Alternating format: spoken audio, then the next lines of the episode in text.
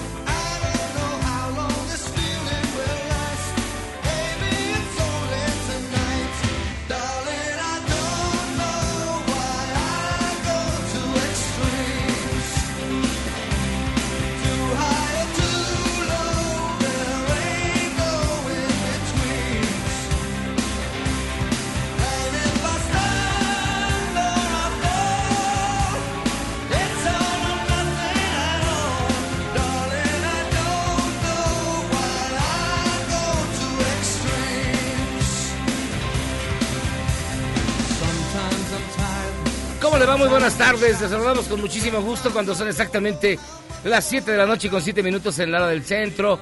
Hoy, martes 14 de enero del año 2020. Yo soy José Luis Guzmán. Bienvenidos a Charlos contra Gangsters, el mejor programa de la radio. ¿Y qué le digo? Pues está usted escuchando una gran rola que tiene 31 años, del año 1989, y que lo demás se lo va a decir el maestro Benjamín Salcedo. ¿Cómo estás, Yagi? Jairo, qué gusto aquí este, celebrando esta música tan fregona. I Go to Streams, un gran tema, muy buen tema, eh, como bien mencionas del Stormfront de Billy Joel.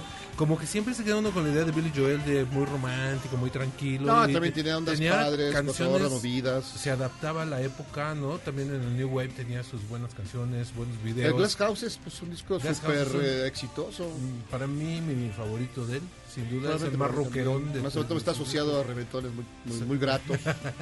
Eh, el que no le gustaba al señor era así bastante este cuatro matrimonios así como Tootsie Pop Ah, Este, te- cuatro matrimonios de Billy Joel. nada Ah, más con que él razón. sí, como cuatro hijos o sea con Pero- cada una Con cada uno sí. tuvo. Eh, La última fue con la modelo, ¿no? Con Christy Brinkley. Chrissy fue No, la segunda después, fue sí, la no. segunda y ¿Fue la segunda? fue su no, pero primer eso hijo fue en el 80 y... y luego ya Sí. tuvo la tercera tuvo creo que ¿Otro? otro y con la cuarta lleva dos y así No, pues corazón sigue chambeando. No, pues tiene que, imagínate, tiene set- tiene que 71 pagar. años y tiene que seguir trabajando. Pero bueno, pues ya lo veremos en un par de meses aquí en... En marzo viene. Despidiéndose, se supone que ya solo va a tocar en Nueva York porque le queda cerca de su casa.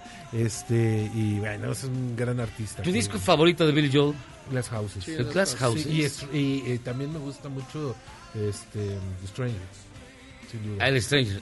Híjole. ¿Tú? El Nylon Curtain. Nylon Corté. Me gusta muchísimo completo. Yo sé por qué te gusta. Por... Porque canta como John Lennon en ese disco. Es el álbum blanco de Billy Joel. Canta súper Canta lentonesco. igualito a John Lennon. ¿Verdad? Sí. Porque él es tenor, pero en ese disco como que no sé cómo Además, hizo, la, lo pro- grabó. la producción suena al álbum blanco de los Beatles. El Nylon Curtain es Sí, sí, sí, igualito. Sí, ¿Por no. qué le gustan los hermanos Zavala? Ah, porque es, es el... Sí. Oye, me traumé, me traumé del viernes pasado cuando estaba oyendo que agarras y les preguntas a Jairo, a una niña, a Checo, a ver, díganme tres canciones de Rush y yo así contra el volante golpeándome. Ay, se murió el gran baterista de no Rush, es Dios posible mío. que no sepan tres Y canciones. no saben tres ¿Cómo canciones de? Rush. Te puedo decir tres de cada canciones. disco, no es posible, ¿cómo que Hay no una, sabía? hay una experiencia superior que está por encima de ese conocimiento futil de enciclopedia chafa. Pero amigo, tú sabiendo lo que sabes, podrías haber dicho los títulos de los discos No, y con para eso hubieras repetir de dicho. memoria no, como- pero como- esas son como loro canciones. de circo, pues, 2112 no. es una El chiste es la sensación, la emoción que te genera, cómo te, cómo te distorsiona la mente. Eso es lo importante. Y Checo demás- sí, cuando lo veo en unos zapes, no es posible que no haya contestado Y eso que nada. él sí tenía la Este, él computadora sí, ahí él sí, abierta. ten- tenía aquí la laptop y no, no es posible que no dijeran 10 canciones. de Ah, es Rush. que se murió el gran baterista de Rush, qué bueno. El mejor, El mejor. Sí, es grandioso. extraordinario. Extraordinario. Pues sí es el mejor, aunque no se La las canciones. No, sí lo es. Y también está, como ya escucharon, Jairo Calixto Albarrán. Pues sí, chiste es la de jamón. Por todo, por todo. Ah, por cierto. Ahora me explico cuatro matrimonios Ahora- destruidos y 80 relaciones tiradas por la borda. Ahora entenderán ustedes que estamos en el 55 41 83 91 45 55 41 83 91 45 Muchísimas noticias, entre ellas pues que ya nació el, el primer nieto de la nación. Evidentemente no, no, nació. no, no es, no, no es de la nación. Ah, ¿no? No, es americano. No es de Ah, la es gringo, sí es cierto. No, Porque es la de la esposa nación. es de allá. Peor, es ya tiene Houston. doble. ya es más de allá que de acá. Peor, ¿por qué peor? Y ahorita güey? va a pasar ese chiste de Houston. No manches. Y también, y también, también el avión. El avión. El avión. El avión. Pues no se Pues vende no esa se chatarra, vendió. no ¿Qué se se va a vende. hacer? ¿Qué se ¿Por va a qué? hacer? Pues es que tampoco, que- o sea, costó una lana, pues no, no hay jeque que pueda comprarlo. ¿Cómo crees? No hay jeque. Yo creo que hay que abaratarlo. Pues no, no, ya no, no lo van a abaratar.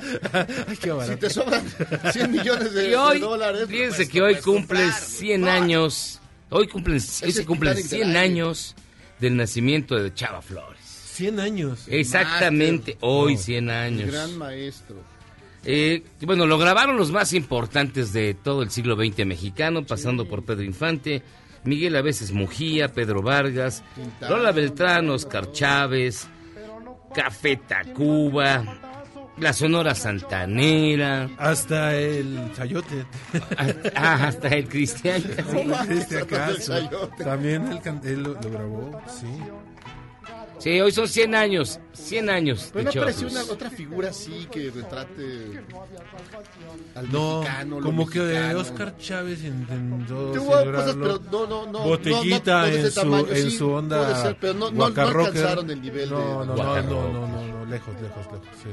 Y bueno, también entraron a todo. 15 padres de familia en una escuela de ballet en Narvarte Poniente en la Benito Juárez. Qué tan malas eran las clases. Que las clases eran malísimas, les cobraron de más. Y en medio del yete, que no se vale. Y congelan cuentas del abuelo del menor que disparó en Colegio Cervantes, porque pues al grito de que no busquen quién le hizo, sino quién se las pague. Y el abuelo Sí. como... Ahora, cuál es El, el abuelo el abuelo tiene sospechoso. 100 millones de dólares.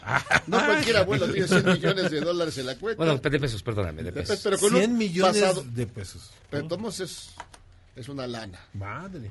A ver. Pero no cualquier abuelo tampoco deja su 45 a la mano para que Pero el era del la abuelo, la- la- Sí, sí, Era del abuelo Las armas arma. son del abuelo. Y la que Pero, 47. pero, y sí, bueno, pues ya, que ya te digo. Vaya de oro, pues. Sí, con su nombre. Sus huellas. Y precisamente No, ¿a con... tú- en tu casa no había una, un arma. En mi casa la única arma es la lengua, güey. Ay, calma. Filosa. Pero porque es filosa. piperina. Sí, filosísima. En tu casa hay armas, no, en tu casa no hay armas, güey. No, pero porque cuando eras niño, tu papá no tenía. Evidentemente no, güey. o una- sea, algo. Con esfuerzo tenemos para comer. ¿Quieres que hubiera pistolas? O sea, con esfuerzo ¿Tú sale sí? tortilla. Mi papá tenía una. Ahora un- entiendo tantas una cosas. vereta, sí, estaba bastante. Una vereta. Una vereta. bastante chida. Pero. ¿Quién era Johnny Dynamo o quién era tu papá? Exacto. Era el santo. Era el santo. ¿Quién era tu papá Blue Demon? Pero el chiste es que si la veías, la encontrabas, pero estás escuchando como. Dijo, Pero a ver, niño ¿quién- metiche y te encuentras, pero, pero no sales a matar a nadie. ¿Qué clase de niño es culca buscando una vereta, güey? No, no, no buscas buscando una vereta, buscas buscando. Yo buscaba Estaba, porno, estaba güey. buscando Playboy. Yo estaba buscando encontró- porno. Yo un día en casa de mi abuela, penthouse en- en- con, mis, con mis tíos, Sí. sí, encontré No, pero- ocultas la colección Pero de no desvíes la conversación. ¿Qué hacías buscando una, una No, pistola? no estaba buscando eso, estaba pues, husmeando. ¿Y la encontraste y qué hiciste? Pues sí me Lo, sorprendió. lo que siempre hace cuando encuentra una pistola. No, se, la, no. se la llevó a la boca. No, de que fuera, tu- de que fuera tunas. Pero No, bueno, ¿qué- el qué asunto es- hiciste? ¿Qué No, hiciste pues la observé, es una cosa que te, Pero te impactó que así te de, impacta, ay, pues ay, es un artefacto que Ay, impacta. güero, ¿por qué no me dijeron Así que como había esos a Muñe juguetes? le ahí? impactan los dildos, a mí Pero ¿por qué? la No, pero ¿por qué ves una, un, un arma? O sea, es que es algo asociado a la muerte, asociado... También tiene una estética ta, ta padre, también. Si hubiera sido una Luger, te, te da una... Te, la, orgasmos. la acariciaba y la No, acariciaba. sí, exacto, Jairo. pones como James Bond. Sí, posabas frente al espejo. Bueno, y luego- ok, le Y encontraste, luego, no, luego- sí, y luego, y las, las balas del otro lado, una caja lejos del, del, del Del arma. mundanal Y ruido. dices, ah, esto puede encajar aquí, pero mejor no. Sabías que eso, eso mata. Y ya lo guardabas, lo volvías a envolver. Sí, pero- a ver, ya. pero no solamente Pero tenía seamos, tus no huellas, a- ya tenía tus huellas. ¿Eh? Ya tenía tus Sí, huellas. podría, podría haberme inculpado de algo. seamos honestos, no todo es de que el arma esté ahí. No, sino no, no. Es todo es un una- contexto. Sí, Pero claro. todo. Por eso, meter al bote al abuelito pues, Ve, se me hace ve muy un buen niño como Jairo. Un la buen niño como la Jairo la vio, la manoseó, se la metió en la boca, la chupó todo. Y la cerró. Y la volvió a guardar. No matas a nadie. No saliste a disparar allá a la, al CEU ni nada de eso, ¿no? No, pero si te educas bajo el borolismo, pues está difícil, pues sí, te pones nervioso, tienes la mente Pero si el hueca. niño tenía 11 años, ¿cómo se va a educar bajo el borolismo? No, pero el boro- de- ahí dejó su, dejó su legado. Todavía mojaba la cama. Todavía mojaba la borolismo. cama Oye, no cualquier niño a los 11 años toma una Ay. 45. O sea, a ver, No eh, el, el gobernador le echó la culpa a los videojuegos. Al videojuego. ¿Tú No, se le echas a Calderón? Es Riquelme. No. es ¿Tú le echas- Riquelme. No, culpa a Calderón? Riquelme, Riquelme sí está para el nabo, está para el perro. ¿Tú le echas la culpa a Calderón? No, no le echo la culpa a Calderón. Pe- pe- Entonces, ¿qué tiene? No, ¿Por nada más, es un dato. ¿Quién fue? Fue el abuelo. Fue el abuelo. Fue la abuela, no, es pues más. fue, evidentemente una Bueno, pues bueno. circunstancias gachas. Fíjense Fue la- que precisamente con esta bonita, con este bonito audio iniciamos de los su ricos. bonita y gustada sección que se llama Ya no te metí. Y sí, Santiago Nieto anunció que ya congelaron las cuentas del abuelo del niño que desató la balacera en Torreón. Se detectaron movimientos por 100 millones de pesos. Vamos a escuchar a este hombre que es el que hace el trabajo sucio de la 4T.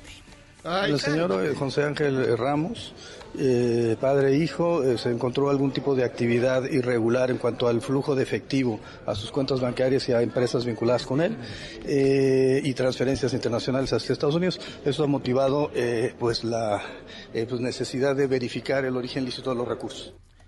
Eh, ya escuchamos, ya escuchaste. No entiendo. Yo tampoco, pero bueno, así es, así se las manejan. es que O sea, no, no entiendo qué tiene que ver los movimientos bancarios con que el niño Donde haya, haya- matado donde a la haya- donde haya dinero, ellos van, Bueno, principio, el arma, el arma es ilegal.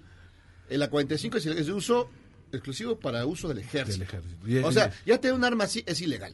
Ya le dieron principio. chance al Pero, abuelo pero- de sí, pero ¿qué que- tiene que ver con detectarle las, congelarle las cuentas? Sí, pues eh, así que tienes, tú tienes 100 millones de, de Sí, pesos. no, en no, tu yo, yo lo sé, no, yo lo sé, No, pero ¿por no qué sé. congelar las cuentas? No, yo qué sé, yo Tiene que ver raro, no que entiendo. mandaron, ¿qué? ¿Era Tú sicario eres el el abuelo? abogado, tú eres el abogado. Por eso digo que no tiene ninguna relación. O sea, Nada. No, digo, o sea, a menos que eh, el, el niño que si- la maestra si le debiera Dínamo, dinero al si sí abuelo. Ay, sí es Si la- cierto. si la maestra le debía dinero al abuelo. Entonces sí fue y lo- mandó al niño y lo mató. No, sí tendría relación con el dinero. no, no. yo ya tanto está más torcido. La 4T. Está más torcido. Ah, y fíjense, fíjense, ya salió, salió el, el- el peine. De que la cajera, en el caso de Santander, que nunca se acercó a ningún celular y que no hubo pitazo. Pero ahora le tocó el turno a un diputado de Morena, Emanuel Vargas, quien fue asaltado afuera de un banco y acusó precisamente al cajero, al cajero automático, de haber revisado a los delincuentes. Esto fue lo que hizo este ínclito diputado. Eh, Vine aquí al banco, al Bancomer de Town Center en el Rosario, y efectivamente saliendo del Town Center eh, me interceptó una motocicleta y me pidió exactamente la cantidad que yo había retirado del banco. Es el cajero número 4 del Bancomer Town Center el Rosario, y este muchacho es el que nos acaba de poner una ratita. Exactamente me dijo, quien me asaltó, me dijo exactamente la cantidad que era. Del Town Center. Del Town Center. Y está tan atrasado el Rosario que todavía es Vancomer. ya hace como un año que ya no se llama Ya, es- ¿Cómo es? Está en? Cer- Me asaltaron en Serfín. en, en el banco este, En el banco de la internacional. ilusión. El Banco Internacional. No, qué En barbaridad. Serfín, Serfín era el de... ¿Llamó usted? Exacto. Serfín. Venga a ver a Serfín. Qué barbaridad. Banco de Londres y México. El Banco de Londres El y Banco de México. Londres y México. No, güey. Oigan, fíjense que si usted, está más viejo. si a usted le sobra 130 o 150 millones de pesos, ¿por qué no comprarse un avión? La neta. ¿Tú te comprarías un avión? Yo sí. Está Si barato, ¿no? esa- no es mucho. Pues está grande, además está grandísimo. sí, puedes Le caben medio hotel. 218 personas, según Bueno, pero es el precio de salida. Ay, ay, ay, ay, O sea, de salida, no es que eso vaya a costar, tienes que pujar. Pero si Pues no hay más postores, Jairo. Pújale más. Si no hay Pues si no hay ¿cómo más, pues si no hay, no hay más. Llevan no, un no año sé, así, va- buscando. así llevan empieza. te- llevan un año buscando y tirando dinero en la Mira, tú llegas y te, te- Ay, tengo vale menos de eso. cualquier casa de García Doy 100, Luna. doy 100. No, doy perdón. 100 y ya, a ver quién, quién da más. Pero bueno, No, yo creo que va. Yo creo que va a terminar siendo rentado. Lo van a volver, Para tus orgías de la Rolling. Para tus orgías aéreas de la Rolling. de hecho estamos pensando en comprarlo. Vamos a hacer una cafetería. Y habilitarlo lo en el cafetería. En el puerto aéreo. La, la Será Ah, que fuera del Wings, sí, sí, pones el salón rojo otra vez. Sí, sí, el claro, varón claro, rojo. todo. Ah. Así empezó, así empezó. Así pasó todo esto.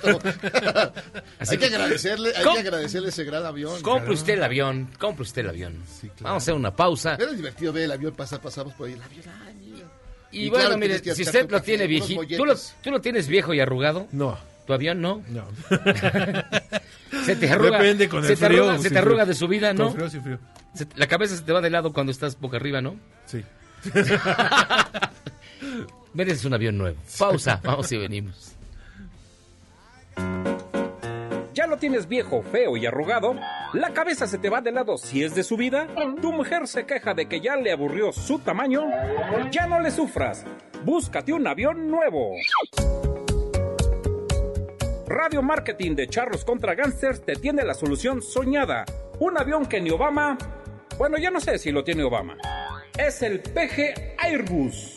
Un avión tan chido que solo vuela usando como combustible huevos de dodo y que si va a chocar contra otro avión, pues automáticamente se repele. Como señaló este deslumbrante visionario de la 4T. con la tecnología que hay, con los radares vía satélite que hay, los aviones no, pueden chocar, no pueden chocar. Automáticamente se repelen. Este avión que sale más caro estacionarlo que volarlo puede ser tuyo. Es un avión cómodo, tiene una alcoba,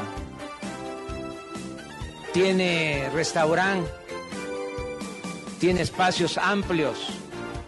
Es un avión con capacidad, si se tratara de hacerlo comercial, para 280 pasajeros.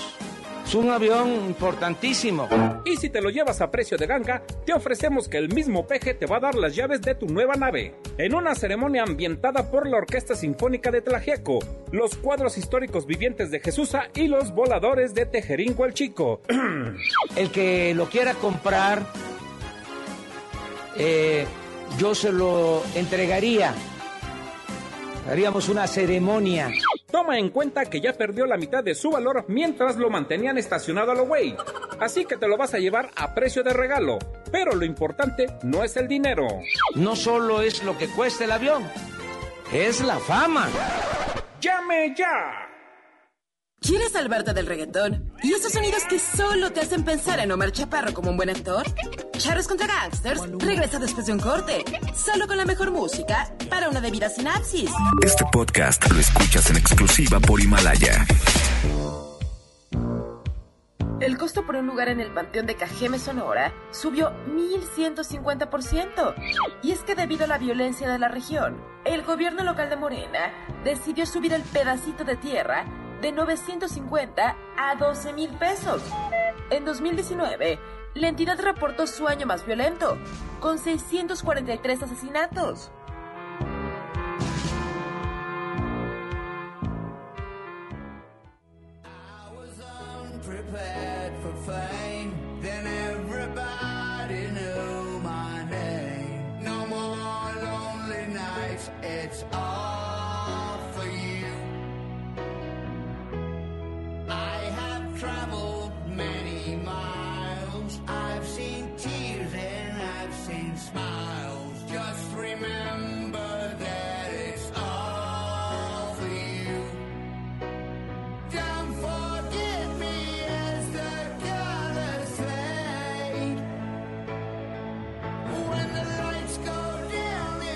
Estamos de vuelta, Charlos contra Gangsters, escuchando la música de Benjamín Salcedo, hoy que es martes. Estamos oyendo una canción del hombre que han matado más veces en la historia, que es Ozzy Osbourne.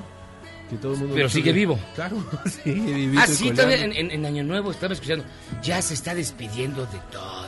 No, pues aparte de eso va a sacar un disco. En dos semanas sale el nuevo álbum de, de Ozzy Osbourne. Esta canción que estamos oyendo se llama Ordinary Man. Toca la guitarra Slash y hace coros Elton John. Son dos de sus invitados. Puro, puro. Dos de sus invitados para este disco. ¿Tú qué sentiste cuando... ¿Se murió Elton John? Cuando se murió por enésima vez. ¿Quién? El buen Ozzy. Sé que revivía. Ey, no, sí, no se Ozzy, no, va y viene. O sea, no te Sí. sacó de onda. Va y regresa del más allá. Sí, sí, sí, sí. Es el Prince of Darkness, como dice él mismo. ¿Pero qué tiene? ¿Qué edad tiene? Pues no es tan grande. Debe tener Pero sí como viejo. 69, 70 años por ahí. Ah, no está tan grande. 69. Está como la edad de Trino. Oye, es más grande, ¿no? Sí, a Es ver, puro ahorita- cartucho viejo, ahorita que estabas diciendo, puro cartucho viejo. Ahora ¿no? sí. Elton John, Slash, ¿no? Debe tener 73, 74. No la edad de Paul que tiene 78, por ahí, pero este Paul- debe tener Paul 70. ti- tiene menos, ¿no? Tiene No, 70 Paul es del años. 42. Paul tiene. Ozzy tiene 70 años. Va a cumplir 70. Sí. Eh, Paul tiene 70 y qué, 76. A ver, 40, 42, 52, 62, 72, 82, 92, 2002, 2012. 78. Sí, 78. La edad de mi Wow. mamá, por eso. Es mucho más grande. ah, con razón sabía. Jagger es 74, ¿no? ¿Es ¿Quién? más chavito? Ya- Jagger. Es del mismo año. Nada más que de julio. ¿Te cae? Te lo juro por ¿Es Dios. cuánto tiene Watts? No, bueno. No, Watts tiene todos. Como, no. como la reina Isabel, ¿o cuántos tiene Watts? No, Charlie Watts es el 36, güey. O sea, las drogas no destruyen, eso es falso. Ya, Es falso. Eso Eso lo es- demuestra. Esto es una Deja- lo deja prueba. clarísimo. Tiene 78 años Watts. No manches. Del 41. ¿Del 41? Sí, tiene 78. No, espérame, del 36 era Bill Wyman. Sí, claro, es más ruco, es, Es el más el ruco más de ruco todos. de Pero se todos. bajó del camión antes de... Sí, güey, ya no le da. No, Jagger es un niño. Jagger se fue hace tiene como 80 apenas años, ¿cuántos tiene? 20 años 76. se fue? Se fue hace un buen, ya, ya, ya de... ¿Quién? Wyman, ¿cuánto tiene? Como 30 años que se fue de los Rolling. Sí. No, se sí. fue desde el Voodoo Lounge. 20 años, güey. ¿Y salió en ese todavía? No, 20 más. años sería del 2000. el Wood Lounge. No, el Lounge es del 94. Sí, ¿Qué viejos de están? No, dijo, no, ya me bajo del 28. camión. Por eso, este, al Ronnie Wood que dicen, el nuevo Stone tiene ya 28 años de ser el nuevo. Pero fíjense que ya escucharon ustedes la voz, la voz sensual, la voz, ¿qué le digo? La voz extraordinaria, cálida, amable, amorosa de Benjamín Salcedo. ¿Cómo has estado, amigo? Muy bien. No, no es cierto, de Trino Camacho, que está aquí con nosotros. ¿Cómo estás, mi querido Trino? Muy, muy bien y de buenas, ¿eh? ¿En serio? Feliz, feliz 2020. Felipe Te ves, te ves muy bien, te Sí, ves ¿verdad? entero. Ojalá, ojalá me vea como lo que represento, ¿no? Sí. sí, sí. Sí, güey, mira, tengo 58 años, ¿eh? O sea, eh, exactamente eh, 20 años menos que Paul. Mi mamá me tuvo a los 19. Para que- nomás para Para que que sepa. vaya- Así llevas las cuentas, Para que no hagan cuentas. A ver, tu mamá es del mismo año que Paul McCartney. Sí, sí, del 42. Órale. Sí, sí. Yo soy del 61. Este año cumplo 5-9, en agosto. 20, para que me lleven serenata. Sí, no. No, te vas a ver los santos No, ya cajas de tu vino que los tienes ahí, lo, lo guardas. Lo- muy lo- guardado, es que es muy difícil subirlo al avión porque cobran carísimo. Sí, ¿Esa no. onda cómo te dio la onda del vino? ¿Qué- qué- ¿Los Es- taninos, como dice mi No, soy socio, soy socio con, con Toño Laviaga y con Paulina Jarero, que son enólogos y, bueno, expertos de vino. Y yo solamente hice la etiqueta, pero somos O socios sea, tú en no, eso. tú, no, tú, tú no eres catador. O sea, sí, sí soy, pero, pero no, no, le, o sea, no les, no les sé el sabor a la madera ni nada, nomás no- me no- pongo no dices, pedo. Esto tiene una... Nomás tomo todo. No, no, este, y, y la verdad es, es, es algo divertido, está padre, porque sí me gusta mucho el vino de, sobre todo mexicano, es de Ensenada, está rico, es de la escuela de Hugo da Costa. Hugo da Costa hace esos vinos, y entonces te vende una barrica y te dice, tú etiquétalo. Entonces vas a la, aquí está, por ejemplo, en City Market, puedo decir, que está en City Market. Ya lo dijiste. comprar. Ya lo dijiste. Ah, bueno, entonces ahí está, y... y ¿Ahí está se- tu vino? Sí, Ah, no, se, llama propio, y en, en Superama también. Se llama propio. ¡No lo he visto! Voy a ir a dar Pero, pero casi todo el mundo dice, pero es el vino de Trino, porque dice Trino, pero Trino. atrás dice propio. Este, pero ya la gente te dice, no, es el, vino, de Trino. El vino de Trino. Sí, El sí, vino sí. de Trino. Está bonita la etiqueta. Sí, ¿eh? está padre, ¿no? Sí le, sí le he visto Sí. ahí cuando tienes arrumada y nada más la tienes escondida ahí atrás del mostrador. Pero también de Trino son las instrucciones para sobrevivir en el México de la 4T que escribiste a la limón con Gilgamesh. Sí, sí, señor. Y que edita Planeta. Oye, Eh, ¿cómo es Gilgamesh? Fíjate que es un cuate ¿cómo es? eh, físicamente. ¿Te acuerdas cómo era cuando se quitó la máscara el santo? No Sí. haz de Mejor cuenta. que se la ponga. Rodolfo Guzmán. Sí. No, te va que te la quitaste, Rodolfo. No, es, es un tipo a todo dar, es muy chupamaro como yo, entonces este pues ahí es donde ahí es donde arreglamos arreglamos ese asunto, porque aquí digamos a, a mi edad estoy eh, pues eh, era virgen en los cartones políticos, pero ahora ya le entré de alguna manera esto es una especie de humor político, que yo no soy cartonista político, la ¿Qué es verdad. lo que has dicho? Que no, por alguna razón le has dado la vuelta, o no, o no has querido meterte Es en, no ese, soy- no, en ese berenjenal. Exactamente, no soy bueno para eso, la verdad, no sé dibujar a los, a los políticos. Pero entonces, esto me da la oportunidad de hacer con mis personajes algo que, que tenga que meterse Una con la política. con- Y sobre todo, Gilgamesh es muy ácido y muy anti. Yo no soy anti, entonces el... Entonces, eh, ¿cómo congeniaron El, el ¿por qué nos, porque la verdad El todos alcohol, podemos... el alcohol todo la liviana. Sí, o porque además, ¿por qué congenias con la gente que no piensa como tú? Pues eso no pasa nada. Si esto no es un estadio de fútbol en donde yo le voy a la No y tú a la chiva. la Chiva. No, no, o sea, eso se volvió este país. O sea, somos fanáticos y entonces ya por irle a un equipo, entonces, pues, Ya te no, pones madre, loco. pues estoy. No, o sea, estamos ahí en el estadio. se, se, se, se rompen. En mi pues. casa mis hermanas me dejaron de hablar nada más porque voté por Andrés Manuel. O sea, Ah, votaste por Andrés Manuel. Nosotros también te Qué bueno, qué bueno, qué bueno que viniste. ¿Tienes presentación de libro? Y ya que es nuestra Laura Zapata, ¿qué te digo? Presento en, en minería. Qué bueno, bueno. Gracias. Vamos a hacer una pausa. Vamos a platicar de otros temas. La verdad, así como pero de- le voy, a- pero me gustan los Beatles. Ya con eso. Eso no te salva ya. No es suficiente. Pe- Pero lograron congeniar es esos que, dos elementos. Es que tiene que ser un libro donde hagas humor, que sea la base y donde desde las dos posturas puedes hacer algo. En realidad, yo no soy tan buen cartonista político, no soy buen defensor, pero lo que hace uno es cuando votas, no es un cheque en blanco a López Obrador, es decir, das dos pasitos para atrás y puedes criticar, porque si no te vuelves esos cartonistas que había en los, en los 70s, este, como eh, salían en el Excelsior, No, que decían, el cartón, obras son amores, señor presidente. Pues eso no. Era. Carreño. Y, y- Sí, eso o- hacen o- algunos. o Marino y esos, ¿no? Marino, Ay, Mari- Marino, Mari- sí. Marino, Era Carreño, muy este, arrastrado. El, el hermano, ¿cómo se llama? Osvaldo. Oh, hijos de mi vida. Sí, bueno, pues si sí, Pero están por Osvaldo ahí es un oyéndolos. gran- pero Osvaldo, a diferencia, es un gran pintor. Ah, bueno. Es muy, bu- es increíble. Pero es lo que te digo, o sea, realmente se vale, o sea, también este criticar y eso hay que hacerlo, o sea, porque lo que no se debe perder ahorita es y, y se está perdiendo es es el humor. O sea, todo todo no nomás es la cuestión de la Se 4T. enoja luego, luego. Es es no nomás es la 4T, es el mundo en general con con el Me Too, es, es la onda de que se explotó la pederastia en la Iglesia Católica, es todos esos temas que o sea, por un tuit, güey, o sea, este, puedes valer Oh, madre. pues, no, claro. No, o sea, yo digo, no chupes y tuities. O sea, voy a empezar a chupar, me voy a poner una buena con el Miyagi, No, pues voy a apagar mi celular. Pues dile a, a Calderón, ya ves cómo se pone. Por eso te digo, o sea, eso es pésimo. Puedes perder, puedes perder tu empleo. Puedes perder la... eh, ¿Y qué ya ha pasado? se- Ser, ser el presentador de los Óscares, puedes perder ser el director de Guardianes de la, de la eh, de Galaxia. La Galaxia. Sí, la bahía. Y de la Bahía también. Eso más.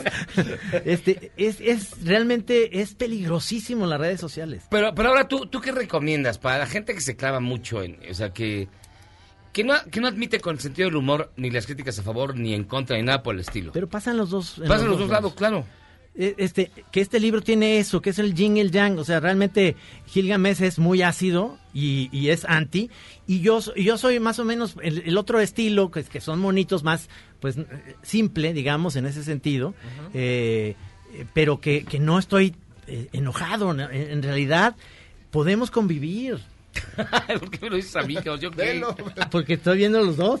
No, pues, es un odio consensuado. Podemos, No, convivir. Es un odio consensuado. Es como un divorcio que no podemos acabar de, de- Sí, de de los cerrar. de morir. Exactamente. Y Yo, yo creo que es, es un libro que está divertido, está sabroso. Lo puedes leer a la mitad, lo puedes leer en medio, arriba, atrás. Es decir, es, es con, los temas son muy específicos y no es un libro que tienes que empezar de, de la página 1 al final, sino que puedes, como me encantan los libros de Woody Allen, que, los- que son cuentos y los puedes leer el primero, está del final y lo te vas así. Eso se me hace muy sabroso de un libro. Ay. Oye, ¿y hubo algo difícil de este libro? No hubo ningún momento que te diga, ay, qué güey, ya no escribo esto. No, no, lo que pasa es que de repente yo no soy anti luego poner nombres, o sea, no, Ajá. y Gilgamesh sí es muy de que se le va la yugular a, a gente que yo quiero. Entonces, ¿Como yo- quién? ¿Como quién? Pues, pues a mí me cae muy bien Fabricio. Y- ¿Fabricio Mejía Madrid? Sí, sí, sí. Tú lo odias, Jairo. No, O sea, odia- ¿Cómo que no? bueno, Bueno, luego, porque, porque en realidad Te odio a ti, pero a él no. Nos has- O sea, no, nos- fíjate, no que no sea falso. Hemos tenido enormes peleas aquí porque él no quiere que venga Fabricio Mejía a Madrid. Ah, ok, la- ¿por qué andas Si de- el otro día nos lo encontramos, me lo encontré Ay, ahí. ay, ay, al súper juntos. Yo me doy cuenta que este es el gis de la chora interminable. O sea, yo te hago una cosa que, y luego gis me ventanea y digo, güey, Este es ya, hombre. Ven, y luego, hay gente que, que tú amas, que, que, que Es Gil que, no. es que no, la verdad es, es somos, somos moneros que a, a nosotros nos cae bien casi todo el mundo. Y, y somos brothers de todos. O sea, realmente yo, a mí me gustan mucho los cartones de Paco Calderón. Son Y muy luego, y luego veo a Elguera y Hernández y son grandes moneros. Simplemente tienen ideas diferentes y posturas diferentes. Y podemos convivir, no pasa nada. Y es, Pero eso ¿a es lo que del digo. calor de un, de un cotorreo, no sé, no sé, no sé, no cantan los ánimos. Yo, yo me caliento más en el fútbol que en la ya. política. A mí me da mucha hueva. Si se va por ahí, yo digo, sí, güey, ya, sí, ya. O sea, porque eh, esta polarización se empezó a hacer por la derecha y luego la, la reapuntó mucho la izquierda. Y, y es que todos somos culpables, en realidad, por alimentar eso que en realidad somos un país que somos más brothers que nada. Si sales fuera del país, Mira, mi ejemplo es este, cuando yo vivía en Barcelona y ya llevaba de 2000 a 2003, ya llevaba yo dos años ahí. Y de repente pasabas por la plaza de, de Barcelona, la plaza de- de- del Rey, no sé qué, o la España, y estaba un grupo de mexicanos que por Ya alguna iba- razón... Ya, ya iba rumbo a las ramblas, ya Sí, buscando sí. peligro. No, no. Y entonces el grupo de mexicanos están chupando y, te- y me ven y me dicen, ¿tú eres Trino? Sí, vente, te invitamos a una chela. Órale, ah, pues está padrísimo. De la nada sale un mariachi, ¿no? Húngaros los güeyes, pero sale un mariachi y Y empieza... y todos somos brothers y empiezan México lindo y querido, ¿no? Y todos empiezan, no, es que México, y todos nos Y queremos. acaban de, y acaban de bajar del avión. A huevo, ya le digo, yo llevo dos años aquí, ¿cuánto llevan ustedes? Pues ya extraña. No, pues sí, aterrizamos anoche. O sea, güey, el síndrome jamaicón está Sí, muy... sí, sí, está o sea, perro. eso es... Fíjate que nos dice Carlos, abrazos para el maestro Trino Quijadas Camacho. Eso es todo. José Suárez, que me mande un saludo del Trino. Yo fui a su exposición acá en Tucson, Arizona. Ah, muy- muchos saludos, estuvo bien padre esa exposición. Ahora estoy haciendo eso.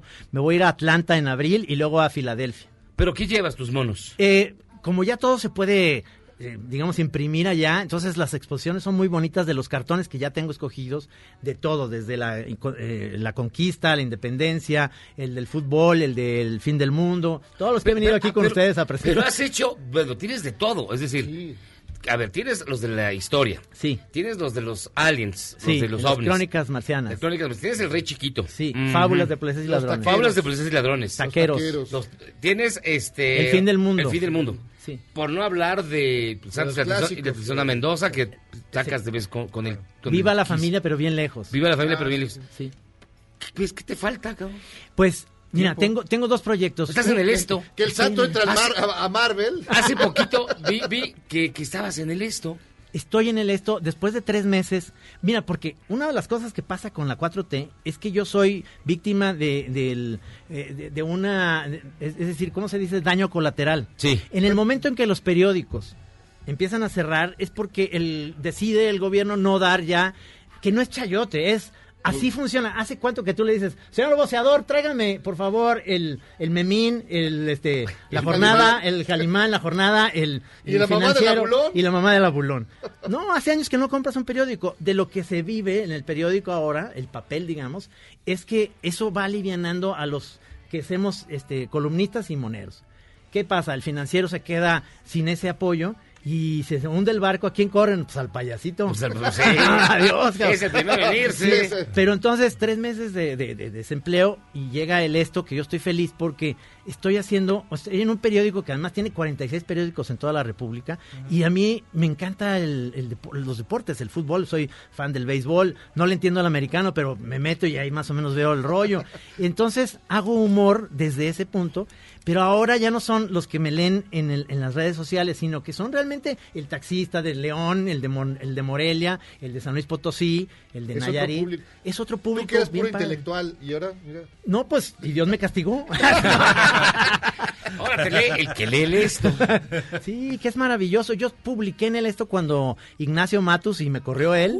Te estoy hablando eh, finales de los 80. 80, ajá. Y, y no le caía yo bien a Matus y me corrió. Pero, pero ahora tienen un nuevo grupo de gente que maneja el- la editorial mexicana que ya son chavos nuevos. es- es gente con otro... Menos maleado. No, sí, y además el diseño está bonito, el papel está padre. Y, y yo me he dado vueltas ahora que vengo mucho a Ciudad de México a grabar el podcast que hago para Netflix. Y me paro y veo cuáles son los periódicos y todos son los del Sol y del Esto y todos son los que más se ven en los puestos, son los que más se venden. Entonces yo digo, realmente ahí eh, está padrísimo ese nuevo experimento, estoy feliz. Entonces vienes a grabar para Netflix. ¿Qué grabas para Eh, Netflix? unos, un podcast que se llama Nada que ver, en donde yo te la digo, voz de Frozen, ¿no lo viste? yo digo lo que ¿De tienes que ver, lo que tienes que ver en Netflix porque se llama Nada que ver. Te metes a Netflix y dices, pues ¿qué, ve, qué veo? ¿Qué veo? Y, hay, y yo te recomiendo, por ejemplo, este, este que va a salir es sobre sexo. Entonces hay una serie animada que, que yo digo, El Santos ya tiene que ser una serie porque se llama Big Mouth, no sé si la han visto. Sí. Es totalmente sexual y perrísima, es para adultos. Y Netflix está buscando animaciones para adultos que están pegando mucho. Entonces, de alguna manera, eh, eh, eso vemos, vemos series. Mira, es, es una cosa... bien- Inspirado, tú, inspirado en Rocco y Edith. Exactamente, no. Además hay cosas muy locas porque este antes cuando yo mm, veía la tele es lo máximo, decía, lo máximo sería que me pagaran por ver series. Ahora que me pagan digo, qué hueva.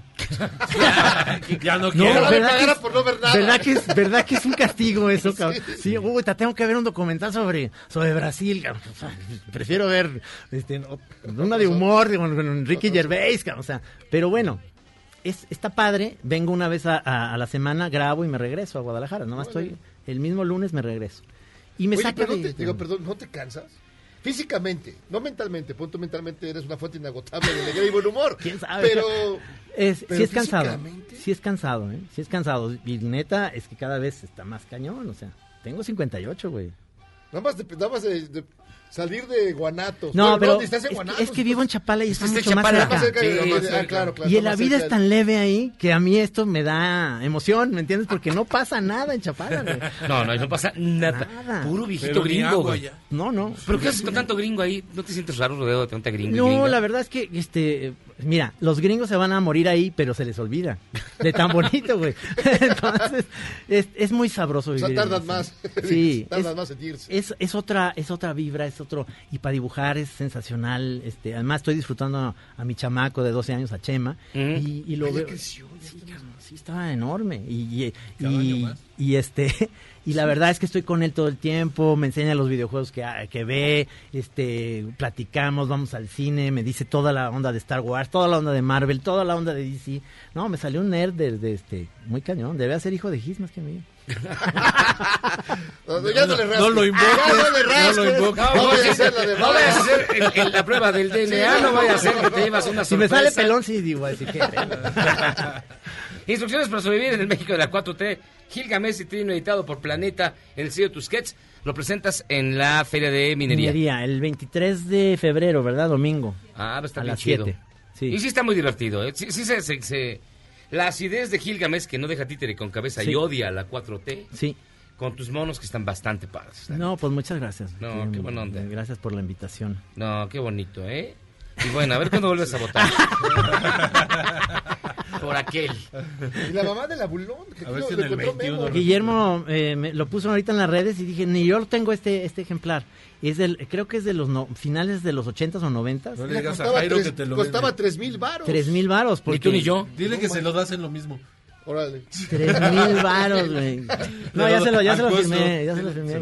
Mi estimado Trino, muchísimas gracias por estar con Gracias, nosotros. gracias a ustedes por la invitación. Solo te salva que te gustan los Beatles, porque si no, híjole, como Fabricio Mejía en Madrid con Jairo, yo no dejaba que entrara. Quiere, quiere ser. Amarrando navajas. Tú y Gis deberían hacer un programa Sí. juntos, ¿eh? Todos se mantenían entre ellos. Gracias, mi estimado Trino. Gracias a ustedes. Nosotros vamos a hacer una pausa y vamos a regresar. Ta- Tenemos más, mucho más aquí en Charlos contra Gangsters. Vamos y venimos.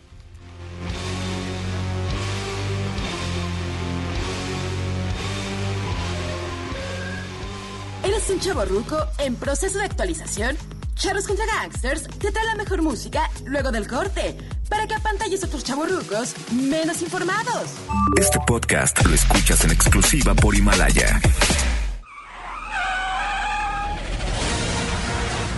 Un hombre que fue atropellado de manera aparatosa por un automovilista en Chihuahua y que literalmente lo hizo volar encima de seis autos, sobrevivió al accidente, Solo con fractura de tigre, peroné.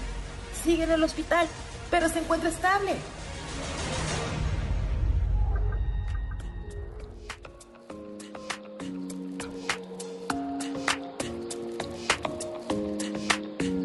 Welcome all. How's your summer been? I heard you moved in with your boyfriend in New York. What's his name? Estamos de vuelta en Charlos contra Gangsters. La música es, como todos los martes, de Benjamín Salcedo. Estamos escuchando el nuevo álbum de los Chainsmokers. El disco se llama World War Joy. Esta canción se llama Postdata, I Hope You're Happy, que eso le hubiera querido decir a Trina. Postdata, de lo I Hope dijo. You're Happy. después de lo que hizo. Este hacen un dueto, los Chainsmokers, con Blink 182. Eh, Ese es un cover, este que es, es de, un cover de Bl- Blink 182. Se llama I Miss You. Tocado con los Chainsmokers. Ah, está interesante. Eh, Está haciendo cosas raras, ya sabes. Fíjate que hay muchísimas, muchísimas, muchísimas llamadas. Juan Medina dice, Miyagi, es mejor averiguar sobre las cuentas del abuelo que la investigación de Manuel Bartlett porque nadie dice nada. Gabriel García, queridos Ay, gangsters, Ahora ponle, ponle ahora sí pongan Split on the Radio de Rush. También pongan Mira Bartola de su majestad Chava Flores. Carlos, hola Charlos, mi primer saludo del año y solicitando ayuda a los dioses de la radio con un consejo para curar una cruda moral que me cargo de las fiestas navideñas y no se me da. Pues, ¿qué hiciste? Depende que hayas hecho, ¿eh? Porque... crudo después de No, cruda 20. moral, la cruda... a- algo habrá hecho, perrada. algo rompió, con alguien se metió. Pues tráete los tamales del día de la Candelaria, ya con eso te perdonamos. Y dice Javier, buenas noches, charros. Falta llevar el avión a Ermita y Tinacos. Ahí compran cualquier chatarra. No, en la- en la Buenos Aires. Ya hasta preguntaron Aires. por el doctor Zagal. Saludos. Y finalmente, finalmente, el tema es lo ocurrido en Torreón. Lo que pasó con este pequeño de 11 años que tomó las, las, las, armas del abuelo y que ahora, bueno, están investigando al abuelo, pero que yo creo que estamos perdiendo el foco de lo que realmente ocurrió. ¿Qué pasó por la mente del pequeño? Y lo que es más importante, ¿cómo evitar que vuelva a ocurrir algo como esto? Se está instrumentando, o está volviendo a instrumentar, o se está retomando un proyecto que data del Calderonato, si no me equivoco, que es la mochila segura. Tenemos en línea telefónica, y de verdad le agradezco muchísimo que nos tome la llamada, Juan Martín Pérez, quien es director ejecutivo de Redim, que es la Red por los Derechos de la Infancia en México. El tema de revisar la mochila de los niños es bastante delicado y polémico. Para abordar el tema, gracias Juan Martín, ¿cómo estás? Buenas noches. Buenas noches, Jairo Miyagi. Muchas gracias por esta oportunidad. Oye, ¿cómo es, es en verdad violatorio a los derechos humanos de los niños y los jóvenes revisar que la policía revise las mochilas? Sí, mira, em, bueno, no solamente en el sentido común, yo le pido al público Ajá. y ustedes hagan el ejercicio, si además de la amistad y la cercanía que podemos tener entre nuestra familia, amigos o parientes, nos revisamos el celular. Eh, el que suceda significa una violación a la privacidad de las personas. Eh, y creo que es así de sencillo el punto. Y particularmente cuando hablamos de niños, niñas y adolescentes, los, las personas adultas solemos justificarnos con argumentos como los fines educativos y de protección. Lamentablemente esto no generalmente es cierto, sino claramente es un trato desigual. Eh, porque esta, este operativo, que efectivamente, como comenta Miyagi, fue en la época eh, de la guerra eh, de juguete, pero que nos ha costado miles de vidas, Claro. de Calderón, 2007-2009 fue parte incluso de un programa institucional de la Secretaría de Educación Pública con presupuesto público también y que dicho sea de paso se invirtió la mayor parte del dinero en un negocio de seguridad, arcos metálicos rentados, policías, antidoping, es decir, claramente como García Luna lo podrá testificar, hubo mucho negocio detrás de esto eh, lucrando con la dinámica de niños y niñas. Pero regreso un poco al punto. Eh, cuando estamos hablando de eh, que la, la propia Comisión Nacional de Derechos Humanos, Humanos el año pasado emitió una recomendación, la 48-2019, establece claramente que es violatoria al derecho a la educación porque las escuelas no son estaciones de policía. Los maestros y maestras no fueron formados ni les toca eh, hacer roles de vigilancia. Es discriminatoria porque se dirige solo a niños y niñas y tal y como se ha aplicado hasta ahora en todos estos años, no revisan a los maestros y maestras ni al personal adulto que está en las escuelas, solamente a niños y niñas y esto pues presupone una ofensa a su dignidad porque hace pensar que por su edad eh, van a convertirse en criminales. Y tercero es eh, algo que afecta a la dignidad de la persona.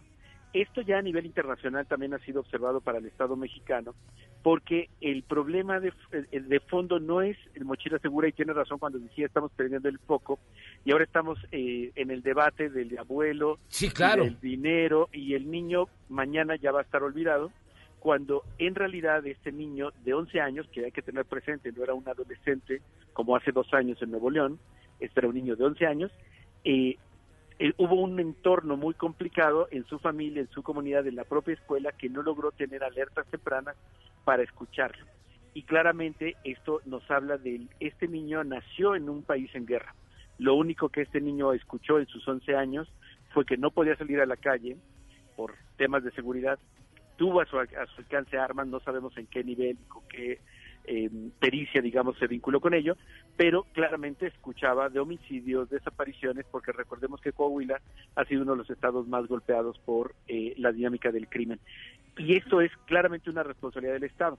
Y por eso suelo invitar al público a que no nos perdamos que los niños no son el peligro. El peligro no está en las mochilas. Los niños y la niñez en este país está viviendo condiciones de peligro gravísimas que no tuvimos nosotros quienes nacimos el siglo pasado. Ahora asesinan a 3.36 3.6 niños y niñas todos los días y desaparecen a 7. Esto claramente coloca que ser niño, niña y adolescente en este país es una profesión de alto riesgo. Pero este mucha gente dice y pues eh, que si hubieran revisado la mochila esto no hubiera pasado. Digamos, está es triste pensarlo, pero pudo haber sido. Mira, Jairo, sí, yo creo que ese argumento lo he escuchado, pero precisamente si hubiéramos controlado el flujo de armas, no tendríamos 13 millones de armas en este país y no tendríamos 14, casi 400 mil personas asesinadas. Si hubiéramos frenado a Calderón, después a Peña Nieto y ahora a Andrés Manuel, para no seguir con la guerra, no tendríamos 61 mil desaparecidos. Claramente hay responsabilidades y esas hay que marcarlas y no es precisamente en el espacio educativo donde se podía frenar. Es altamente probable que este niño, sin estas alertas, sin este acompañamiento, el acontecimiento no hubiese sido en la escuela, hubiese sido en su casa. Es decir, hay otros elementos, porque incluso en términos estadísticos, eh, y les animaría a que nos ayudemos a recordar, este caso y el de Nuevo León son los únicos que tenemos en la historia reciente de actos de ataque. No es un tema frecuente, no estamos en los Estados Unidos donde han ocurrido 20 ataques en los últimos seis años. Eh, creo que precisamente hay que dimensionar y como apuntabas, hay que colocar el foco donde va la violencia que viven niños y niñas y que Mochila Segura termina siendo una engañabobos porque no resuelve y distrae la atención a donde tenemos que resolver, que es frenar esta violencia y esta impunidad que vive. Sí, además de que también se utiliza como pantalla o como o como cortina de humo que empiezan a abordar que si son los videojuegos, que si son este la música que escuchan, como pasó en Columbine, recordarás que decían que hasta el heavy metal era causante de los de la masacre. Yo lo que creo es que estamos de verdad eh, en un momento muy peligroso y que debemos de atender con muchísimo cuidado a todos nuestros niños, porque la cifra que tú das es terrible, Juan Martín. O sea, tres niños, 3.3 niños mueren diariamente.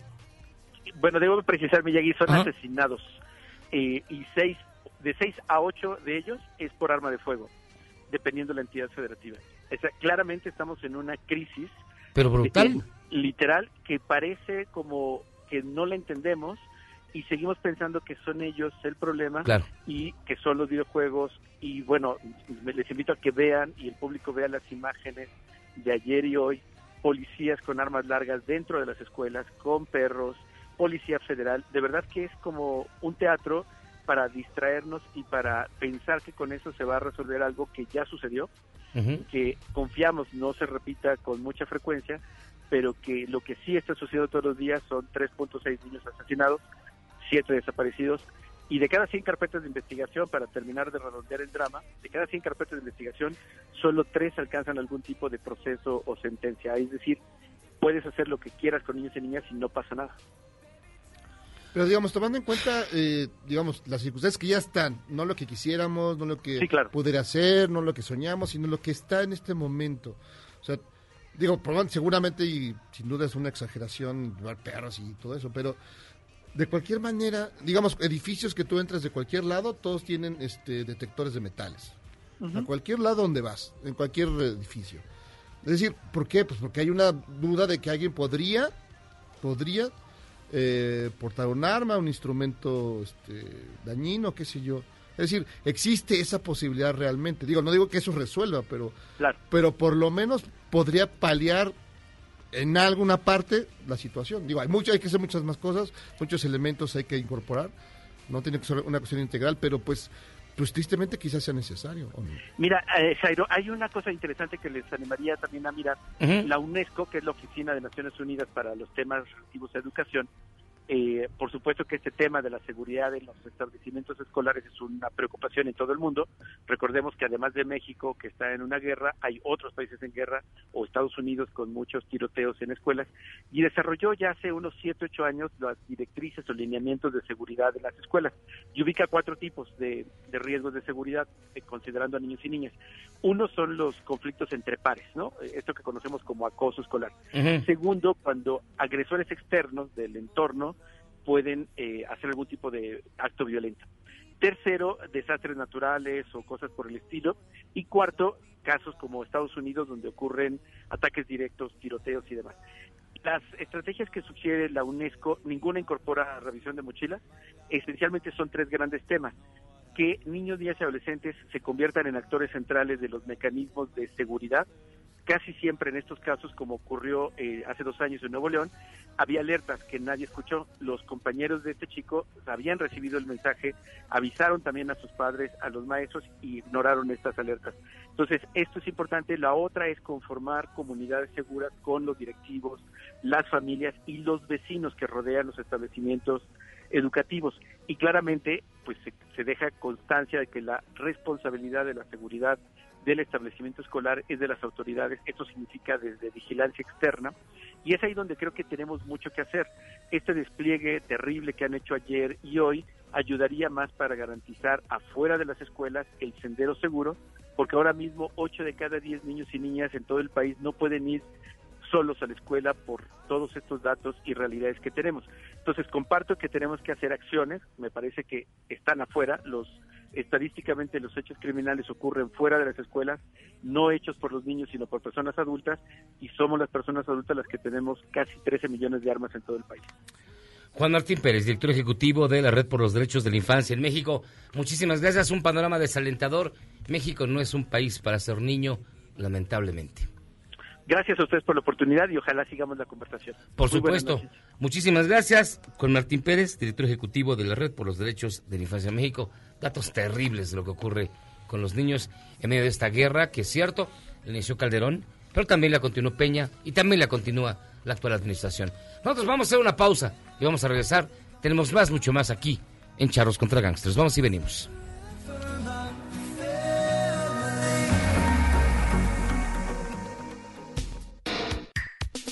De cambio, solo los mejores seguimos a flote. Luego del corte, te contamos el secreto de los seis años de Charros contra Gangsters. ¡Regresamos! Este podcast lo escuchas en exclusiva por Himalaya.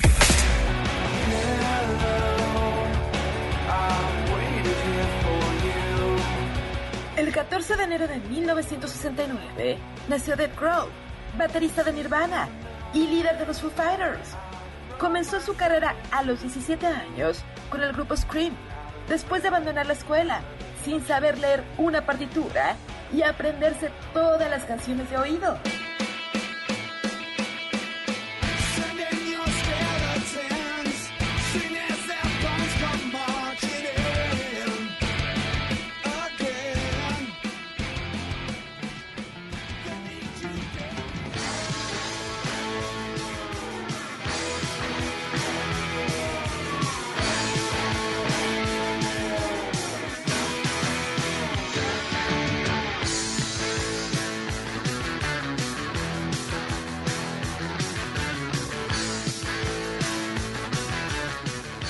Esta banda que usted escucha es Zig Zag. Un legendario grupo surgido en la década de los 70, precursor del teatro rock, el glam rock y el rock progresivo en México.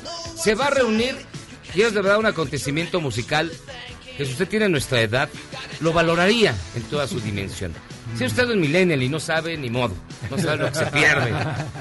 Pero están con nosotros y de verdad es un gustazo que nos acompañen Héctor Ortiz y su carnal Pedro Ortiz. Que viene directo. A ver, a ver, ya, cuéntanos. ¿Tu hermano con quién tocó? Que se dé un quemón. Pues mira, lo invitaron a tocar con David Bowie en el Live Aid de 1985. Él lo invitaron a tocar percusiones en ese concierto. Fue el único mexicano en Wembley en el concierto de Live Aid, que fue pues, uno de los conciertos más importantes de la década, ¿no? En, los, en el 85. Y pues bueno, él, no- él nos podrá pla- platicar cómo, cómo llegó con David Bowie y aparte la experiencia de estar en Wembley y estar a, a nivel mundial, o sea, es, fue algo maravilloso. Digo, yo lo estaba viendo, yo vivía en ese momento en Minneapolis y, se- y digo, yo estaba llorando como niños, ¡ay, mi, mi carnal! Mi carnal. hermano! No, fue, Ah, fue- fue una- un día extraordinario. Extraordinario. To- todas las bandas pues, estuvieron padrísimas, muy buenas. Y ah, antes de nosotros estuvo Queen, increíble. Y después nosotros. Y este y después pasaron el video de la. de. The Dancing in the Street, de Bowie y Ah, Mick Jagger. Ah, pues mira, otra, mi- otra, con- otro, ot- te lo presumo también. Ese chiflido del principio, mi hermano me platicó la, bueno, platica tú la anécdota. Bueno, bueno se, se le ocurrió a David que, que- que teníamos que hacer algo en- en- para él, la introducción. Entonces, entonces cuando está tum, tum, tum, tum, en la- al principio dice, ¿quién puede chiflar? Y digo, pues yo, yo soy mexicano, yo chiflo. Y ver, ese- el, el chiflido de Dancing in the Street, la versión de Mick Jagger Ajá. y David Bowie, Ajá. que empieza, ok, Tokio, South America, no, ese chiflido... ¿Eres tú? ¿Es tuyo? Sí, ah, mira. No. No, y y- Yo siempre pensé, es que además sale Mick Jagger fingiendo Sí, como que fingiendo, chifla. sí, sí, me lo robó. Ese puede ser el, el Mick Jagger se- epitafio. Me robó Mick Jagger. Sí, Mick Jagger pirateando a mi hermano, Sí, qué no, gacho. Pues bueno, este es el calibre de los músicos que conforman Zig Zag, mi estimado Héctor Ortiz. Este, platícanos un poco. Pues mira, es una, es una reunión, le, le llamamos Zigzag The Reunion, y, y en inglés porque, bueno, mi hermano viene de Londres, el resto del grupo viene de Minneapolis, y, y- y pues es una reunión maravillosa que, que hoy, hoy que estaba yo platicando, más que nada, fíjate que nosotros nos estamos juntando para disfrutarnos nuevamente después de 40 años de no tocar juntos. Eh, eh, es, es una reunión de corazones, porque hay mucho cariño. Hoy, hoy tuvimos el primer ensayo y de veras no sabes qué divertida, qué, qué padre, que eso es muy difícil en un grupo. En un grupo de rock es casi imposible que todos seamos cuates, ¿no? Siempre hay el, la- el- el- el frijolito negro, ya sabes. No, deja tu ¿no? grupo de rock, un programa de radio. Empezando por el, la voz. ¿Qué les puedo decir? Pues, Empezando por empezando el titular. Entonces, pues mira, es eh, fue fue una idea de, de, de mi mujer de y después pues ya este, empezamos a empezamos a, a echarle idea y, Ujú. y- y proponérselo porque digo, oye, venir de Londres y venir de Minneapolis no es nada nada barato. Este conseguimos el lunario, nos dieron la fecha. Y pues eh, hemos estado trabajando en, en, en las formaciones, porque Zigzag pasa, pasó mucha gente por Zigzag. Entonces el concierto lo abrimos los cinco originales, que somos Oscar Sarquís, Ernesto Palestino, Panchito Torres, mi hermano y yo. Que ¿Oscar somos Sarquís? Oscar el sí, guitarrista. todavía, todavía anda por ahí y es no, guitarrista. Muy poca gente lo sabe que es guitarrista. No, sí tocó con Sergio Arau en los Ah, claro, Los y con otros. Y con Ruido Blanco. Con Ruido este Blanco. Bueno, él fue guitarrista, Entonces, ha sido de todos mis grupos, excepto del actual. De mis primeros grupos siempre fue el guitarrista, entraba después, pero siempre fue. y, y entonces abarcamos eh, eh, muchas épocas de zigzag. Eh, empezamos con el primer zigzag, que era la época de Alice Cooper, de, eh, de los Who. Entonces, sí, 70. el principio. grupo lo- formamos en 1900, a finales de 72 y en 73 ya comenzamos este, a, a tocar en, en- en fiestas, en conciertos. Pero de repente pues cayó el teatro, este, fui a hacer audición para Vaselina, me quedé y logré que el director musical este estuve tan moliendo tanto que acabó Zigzag siendo el grupo de Vaselina, de la Vaselina original con Julissa y Benny. Con razón los tienes de invitados. por supuesto. Ya decía Claro. yo, Oye, ¿de también- dónde vendrá la relación Timbiriche con Zigzag? No, oye, no, aparte, Sí. Benny, Benny me echó un telefonazo un día, me sorprende. y ¿Benny padre o Benny hijo? Benny hijo, Benny hijo, y me dice, Héctor, yo quiero coproducir este concierto contigo. Porque también, digo, nos tenemos muchísimo cariño. O sea, yo lo conocí de tres años, a. Benny. Y, y me dijo, yo quiero coproducir este concierto contigo. Y no sabes el apoyo, ¿eh? Estamos ensayando en sus estudios. Nos está poniendo todo el equipo del mundo, maravilloso. Y, y- y él va a cantar una canción conmigo, una de las canciones principales del único disco que grabó Zigzag eh, co- a nivel comercial. Este, él la va, la va a cantar conmigo. Entonces, pues mira, es, es un hay, hay muchos momentos muy muy especiales dentro dentro del show. Y tienes grandes invitados, ¿eh? Por lo que estoy viendo. claro, claro, Bien. claro. Va a estar Piro. El Piro, el Piro. Que también viene de Miami. También, de También Estados anda- Unidos, viene de. Miami, Sergio Arau, que viene de Los, Los Ángeles. Benny Barra. Benny. Cecilia Tucent. Cecilia Tucent. Manuel Landeta. Manuel Andeta y, y los que se acumulen, ¿eh? No manches, Julisa. Órale. ¿Qué te falta? Ah. Alex Intec. pues también lo puedo invitar, es mi supercuate. el- Ándale, habla mal, güey. Ándale, Ándale, ándale, ándale, Jairo, Es un ándale, gran Jairo. Mira, es un gran luchador en contra del reggaetón. Eso, eso, eso, Claro. eso Es un- lo, es un mérito. lo- Sí, lo- lo sí. redime de cualquier cosa. Lo, lo apoyamos, lo apoyamos. Esto va a ser el próximo 18 de enero en el lunario del Auditorio En el Nacional. lunario del Auditorio Nacional a las 8 de la noche. Los boletos están al 2 por 1 porque, eh, mira, es, es un... eh, Como vivimos en- y se formó Zigzag en una época en que el rock en México finalmente estaba No, pues, si no, no existía. debajo del tapete, sí. no existía. Eh, la gente que realmente nos quiere ver fue corriendo a comprar el boleto, así el, el- el primer día, ¿verdad? pero queremos que se llene el lunario, que, que, que, que mucha gente vea que, que el rock no comenzó con Maná ni, con, ni comenzó Ah, con... ¿no? digas, ¿en serio?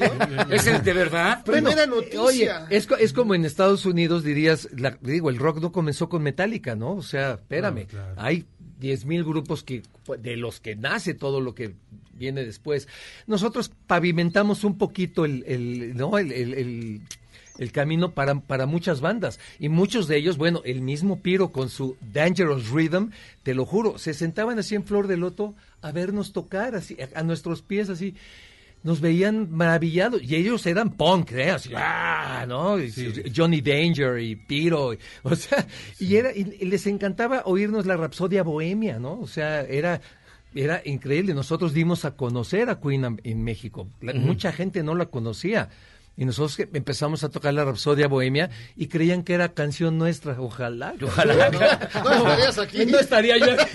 La conocíamos. Ya, ya te hubieran hecho tu película. La, la conocíamos en los cafecines, ¿te En acuerdas? los De- cafecines. Ah, claro. Ir al cafecine a pedir tu café y ver los videos. De- claro. Era una cosa Claro. horrible que se llamaba café en las rocas. Ajá. Que era café con hielo, güey. Sí, nada más. O sea, era nada más eso. Café frío. Era, era espantoso, Qué horror, qué era un- horror. Pero ibas a ver los, los videos. los videos, y, y los claro, conciertos pero y era lo que podíamos ver en aquella época, ¿no? Claro. Entonces la gente le, le impresionaba mucho que cantáramos la Rapsodia Bohemia en vivo, Ajá. ¿no?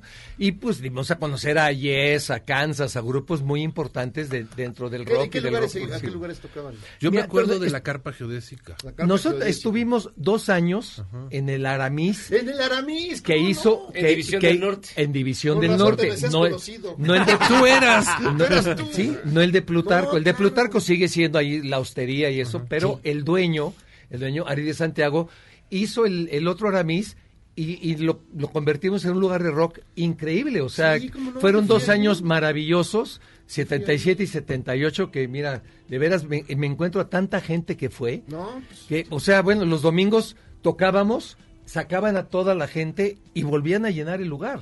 O sea, era, era padrísimo. Fue, fue una época muy, muy padre. Era una época en la que los grupos se adueñaban de los lugares, ¿no? Así Claro. como tú dices, el Aramis, ¿te acuerdas? En el Andy Bridges al grupo El No, Bridges. Ah, que claro. era de planta, ¿no? Sí. Entonces, Era este como si ya eh, ibas a verlos a ese lugar porque ahí es el Oye, único creo que lugar ya, donde- ya no, se, no ibas a ver ya se murieron, ¿verdad? No, ¿O- te- no, se- no tengo ni Los de no, ya se murieron. No te- ya se murieron. Hablando de eso, eh, lamentablemente otra vez martes tenemos que dar una triste noticia.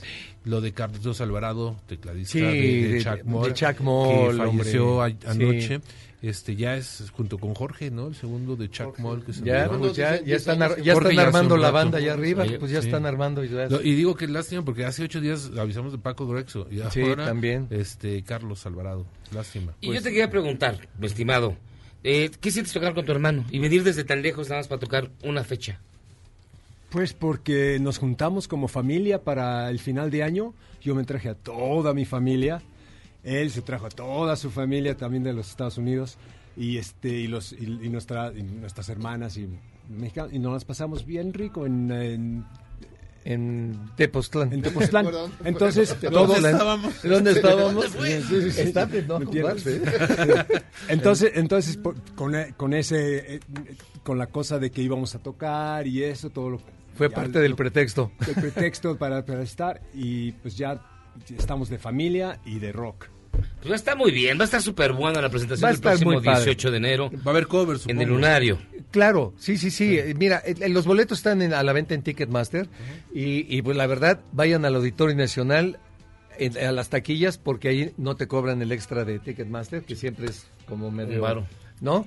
Es una lanilla. Y aparte, digo, ya pusimos a dos por uno lo que queda de boletaje, ya los pusimos al dos por uno todos los días. Entonces ahí los esperamos. Les- Se van a pasar una noche de recuerdo muy, muy padre. Y luego va a estar en el lugar de mis grandes éxitos, que es el Sixties. En el Sixties, ahí estaré los otros los dos Tus siguientes sábados. éxitos. No, ya, ya casi vivo, pues ya que estoy este, inventariado, pero bueno.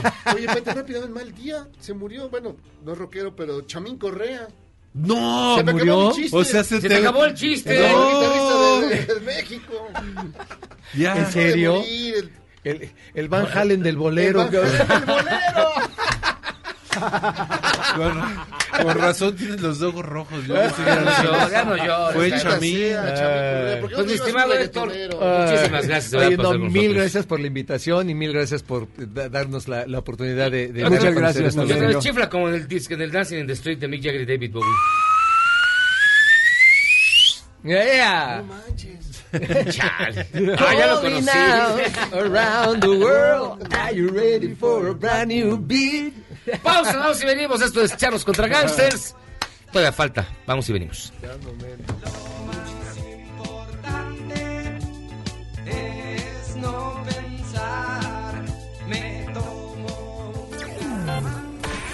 Charros contra Gangsters es la suma absoluta y universal de la cultura, la información y el entretenimiento. ¡Ja! No es cierto, pero siempre quise hacer una cortinilla igual a las de otras estaciones. ¡Regresamos!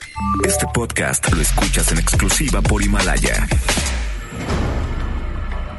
Después de toda la polémica desatada por el Instituto de Salud para el Bienestar, Hugo López Gatel, subsecretario de Prevención y Promoción para la Salud, anunció que todos sus servicios serán gratuitos en el 2021. Esto incluirá los hospitales de alta especialidad, gratuidad, que los servicios de salud para población no asegurada no le cuesten a las personas, ni los servicios nivel. ni los medicamentos, incluyendo el tercer nivel.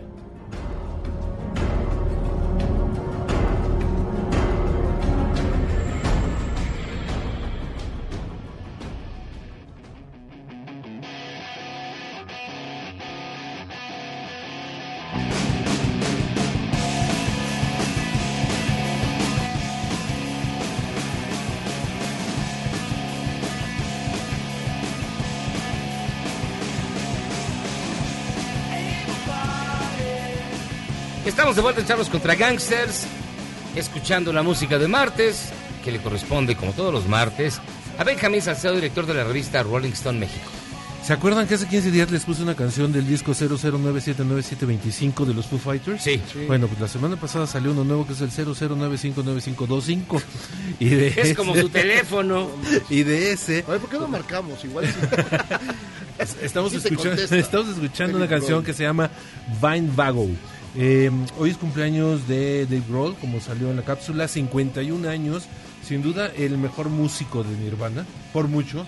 Toca No, la el mejor guitarra, músico, sí. toca la batería, canta, Mejor que Novoselic, toca sí. heavy metal, toca Pues Novoselic ya no hizo nada. no, pues no. No, y, y vamos, o sea, Kurt tenía su encanto en Nirvana, pero es mucho más completo como, como músico de Grohl. Eh, lo, ha, lo ha demostrado, tiene su grupo de heavy metal, Probot, eh, toca con los Pero Queens ¿qué of va a pasar la historia ese güey? Yo creo que los dos. Ya él ya hizo una carrera con los Foo ya bastante importante. sí, Este, pero bueno, un musicazo, sí, y, y un gran tipo de Dave Grohl, siempre colaborando con absolutamente todo el mundo que se lo pide. Si los de Sex le dicen, viene y Viene, toca, Grohl con Seguro, ellos. Sin duda, viene. Y fíjense que para que se sorprendan más con este programa que da más maromas que un chario explicando lo que hace Andrés Manuel López Obrador. Ay, no se diga fíjense. No hemos, se diga tú. fíjense, hemos platicado de Trino, y la Ajá. 4T. De ahí nos brincamos a la mochila segura. De la mochila segura dimos otra maroma. A zigzag. A zigzag. Y ahora vámonos a otra novela. Una novela histórica extraordinaria que se llama La mujer que nació tres veces. Una novela de Nahui Olin de Sandra Fried, quien está aquí con nosotros. Bienvenida, Sandra. Muchas gracias. ¿Cómo has estado? Muy bien, muy bien, muy contenta promocionando esta novela. ¿Por qué una novela de Nahui Olin? Porque Nahui Olin está olvidada y está y los que sí se acuerdan de ella la recuerdan por haber sido amante del doctor Atl o por haber paseado por la Alameda ya, ya grande, ya, ya mayor, eh, alimentando gatos. Y Nahui Olin es mucho más que eso. Entonces era muy importante que la gente que no la conoce la conozca y los que se habían olvidado se acuerden.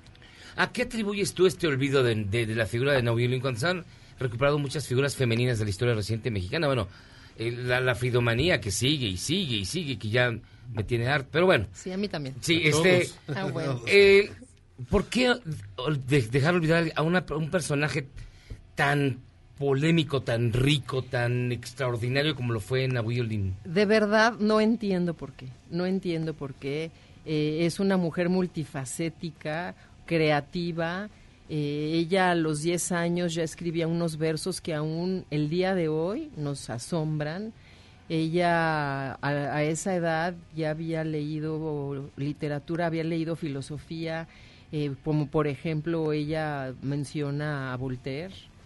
Eh, fue pintora, escribió música, escribió un- un- una sinfonía.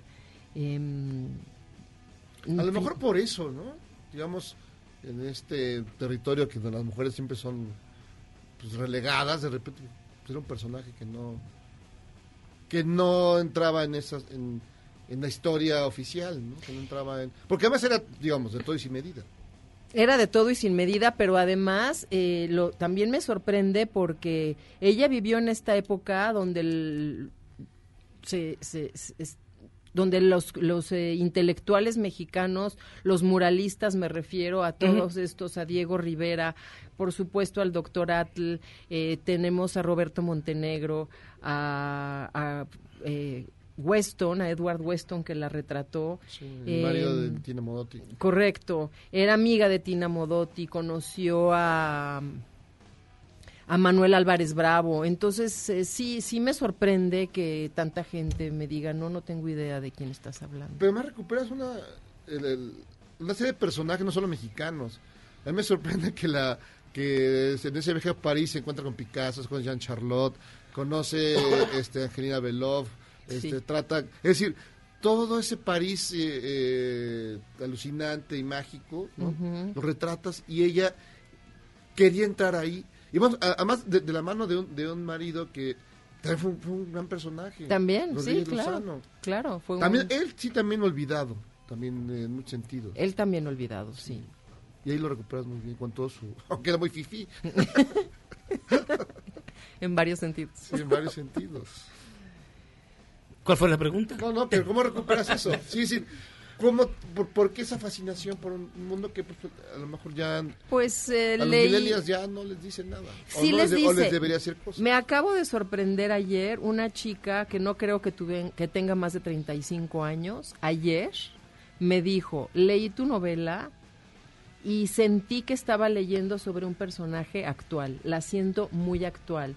Y la verdad, pues podrán imaginar el gusto que me dio que una chica de esta edad eh, sienta actual a una personaje que, que fue famosa dentro de lo que cabe en los años 20, 30. Porque fue una mujer que fue muy libre, una mujer muy rebelde, muy apasionada, que hizo con su vida lo que se le dio la gana. Además hermosísima, ¿no? Dicen que era la más bonita de México. Eh, bueno, la foto de la portada a mí me parece maravillosa. Eh, dicen que tenía unos ojos que, que la gente se quedaba prendida de ellos. Y mm, pues eh, yo creo que es para millennials y para los baby boomers y para... ¿Y, y, y por qué es la mujer que nació tres veces? ¿O quién es la mujer que nació tres veces? Que le da título a tu novela. Mm. No, el, el título viene por el... Ella tuvo muchos amantes durante su vida, pero fueron tres los hombres que le dieron un giro a su existencia. Manuel Rodríguez Lozano, eh, el doctor Atl y su último, para mí su último amor que fue Eugenio Agasino, un personaje ese sí del todo desconocido, era capitán de un barco. Mamás proveniente de una familia muy particular. ¿No? Sí. Un padre militar, constructor de armas, que, que traficaba, que era, que era un pequeño maleante. ¿no? Pues un Viviendo- gran. Sí, viviendo en, una, en, en un París idílico eh, de avanzada y él como, como parte de, de otro, de un mundo olvidado. Bueno, pues exiliado, exiliado en París, él ya lo, ya, ya lo habían exiliado anteriormente y después, eh, después de la decena trágica, pues este, lo mandan, lo mandan fuera de México y allá van a dar, va a dar con toda la familia, la familia política, la con con- así, eran treinta y tantos de familia. No, caray, caray. Sí, sí, sí. Ay, cabrón, ajá. ¿Qué no tenían tele o por qué eran tantos? No, no, her- las hermanas, las, las hermanas con los, ma- los cuñados, con, con los hijos, los sobrinos, todo el mundo fue a dar allá. Es un muégano, no era una familia. Pues yo creo que sí, de hecho llega llega eh, Carmen en ese momento todavía era Carmen Mondragón, recién casada con Manuel Rodríguez Lozano y yo hago una escena donde Manuel le dice, pero qué, qué escándalo hay en esta casa. Dice, sí, son mis sobrinos que andan correteando y yo tampoco los aguanto, porque no, no tuvo una muy buena relación con, con los hermanos. Y sí, hija de un, de un general eh, que la era, era la hija favorita, la, la amaba, La Consen. la Consen, y ella adoraba a su padre. Pero no será ahí que radica, digamos, la leyenda negra de, de Nahui Oriente, este descender de alguien que fue evidentemente un traidor a México por lo que le traidor. hizo a, Sí, sí. a Francisco y Madero. Bueno, Mondragón es de los grandes villanos de la historia por mexicana. supuesto, por supuesto, el gran traidor. Eh, ella, ella no lo veía como un traidor, ella lo veía como un héroe. Y de hecho, en algún texto que ella escribió, dijo: Mi, mi padre era un héroe, porque cuando llega a París se entera que las que cocinan son las, las tías de Nahui. Eh, y le dice, y ella le dice a Manuel, le dice, imagínate, mi papá no confía en la servidumbre porque cree que lo van a envenenar. Dice, ¿quién podría querer envenenar a mi padre si mi padre es un héroe? No, y es bonita la punta que hace Rodríguez Lozano, porque dice, pues todo el mundo, todo el mundo lo odia. Ah, mira. ¿Cuál es la intención? Recuperar entonces la imagen de Nahui Olin. ¿Tú recuperar a Nahui Olin, sí, y además de este, pues este México hace hace un rato alguien que me estaba entrevistando me dijo algo muy bonito, me dice que que pinto una acuarela muy bonita del México de ese entonces. Y pues la verdad me, me gustó mucho el comentario porque pues sí, sí, creo que también es importante para estos millennials de los que acabamos de hablar que, que pues que sepan cómo era el México de entonces, ¿no? Sin, sin ya no digamos sin celulares, sin, sin aviones. ¿no? Y además, en un, en un mundo aparte, porque digamos era una intelectualidad eh, muy particular, ¿no? Sí. Muy especial, eh, grandes creadores, grandes personajes, ¿no? Desde Diego Rivera. Sí, era un gran momento histórico Sí, para, el- para el era arte mexicano, era extraordinario. No, nada más ese viaje a París, es que maravilla sentarte en un café y encontrarte con ¿no? Juan Gris, encontrarte con los grandes masters ahí. No, bueno, estar aquí, conocer a Tina Modotti, Sí, a toda esta gente. todo esto- Sí, sí, yo, yo creo que ha de haber sido maravilloso. Además era un México, era un México chiquito en el sentido de que, pues, de- la mayor, casi todos vivían en el centro. En el centro. Y ahí se encontraban, digo, aparte del- de, lo de París, cuando ya están aquí en México, pues este, este, este café donde se juntaban los intelectuales en esa época, que di con este nombre se llamaba Garnachería Los Monotes y resulta que era del hermano de José Clemente Orozco. Claro, Y por ahí hay una foto perdida en internet donde describen cómo era este lugar. Clemente Orozco dibujó unos monotes y de con cartón, los, los hizo en cartón y los pegó en las paredes. Me parece un- una estampa muy, muy... Sí, bueno, las, por ejemplo, las fotos desnudos de Tina Modotti son en una azotea de, de- de San Jerónimo por el centro histórico. O sea, es, es increíble todo lo que pasaba. Sí, Una sí, gran sí. novela. No, y esta fue la primer mujer que se mexicana que se la retrataron desnuda, Desnuda. de, de pies a Pues para su cabeza. época era absolutamente Era increíble. una loca un sí. descocada. Bueno, la madre decía que era una descocada. Y eso que no, no había Me gusta visto cuando las pones fotos. como cuántas veces este, soñó con echarle, darle un empujoncito a las escaleras. Pues Sandra, ¿cuándo vas a tener presentación del libro? La vamos a presentar en la Feria de minería, minería? el 22 de febrero a las 7 de la tarde. Ah, muy bien. Pues La mujer que nació tres veces, una novela de Naui Olin, de Sandra Fried, editada por Planeta. Muchísimas gracias por estar con nosotros. Gracias a ustedes. Nosotros vamos a hacer una pausa y vamos a dar una maroma más. Después de esto sigue Eduardo Calixto, un neurólogo solitario, quien nos va a hablar de los efectos de la soledad en el cerebro y, cómo no, en la salud. Vamos y venimos. Esto es Charros contra Gangsters.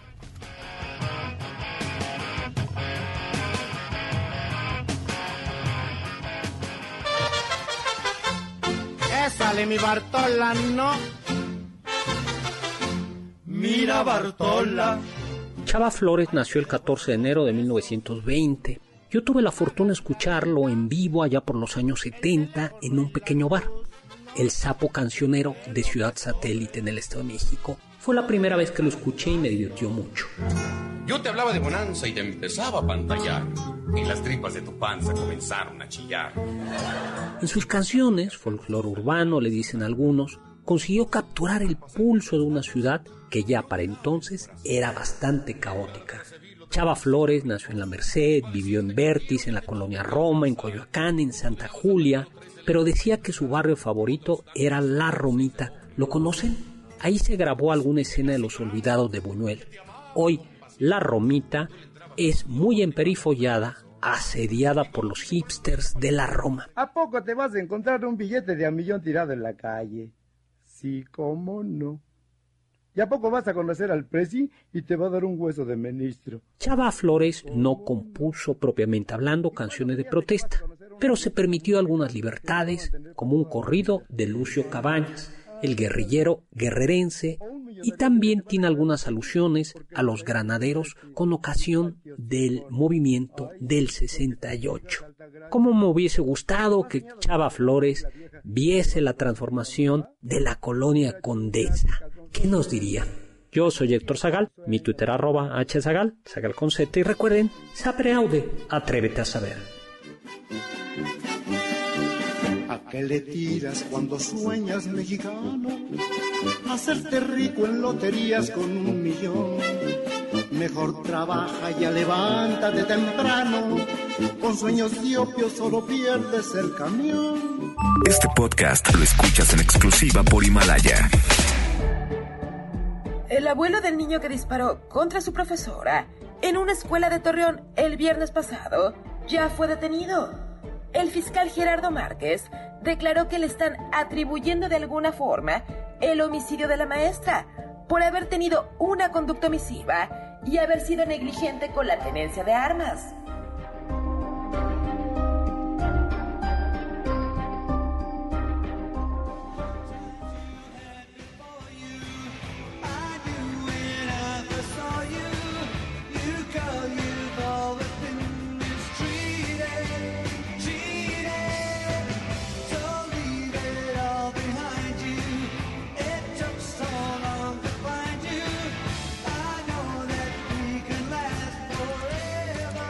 Qué buenas panditas. Ya estamos de vuelta Charlos contra Gangsters con el único psicólogo que te quita lo loco dándote panditas. El único. Eduardo. Calixto, ¿cómo estás? ¿Qué tal? Muy buenas noches. Es un honor estar Doctor. aquí. La verdad, un doctor. privilegio. Doctor. Doctor. y el tema de hoy eh, es para ponernos a pensar, reflexionar, porque muchas No, entonces, ¿para personas dicen, a ver, es que por ahí escuché un gran amigo que dice, mejor solo que mal acompañado. No, hombre. Y yo le dije, no, hay que tener cuidado porque nada más el simple hecho de estar solo va disminuyendo la sensibilidad de estar solo y en consecuencia nos hacemos irritables, incrementamos los niveles de cortisol, generamos procesos inflamatorios con mayor frecuencia, cambiamos la actividad inmunológica, a nivel cerebral se empieza a disminuir la activación de las regiones cerebrales de la visión y la interpretación siempre es negativa. Hay una plasticidad neuronal negativa. El que es eh, y vive solo, el que no convive con personas. ¿Gatos no cuentan? No, gatos sí. Ah, Fíjate, bueno. lo interesante Ah, es que bueno. lo- las mascotas pueden ayudar, pero el hecho fundamental, y, y estamos hablando de un artículo que salió publicado en el 2014.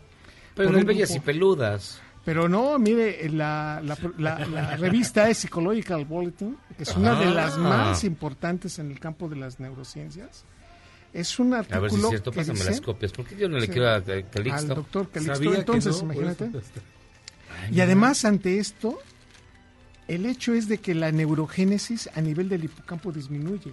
La producción de proteínas que, por ejemplo, están haciendo que el cerebro se conecte y salgan nuevas neuronas, se viene para abajo.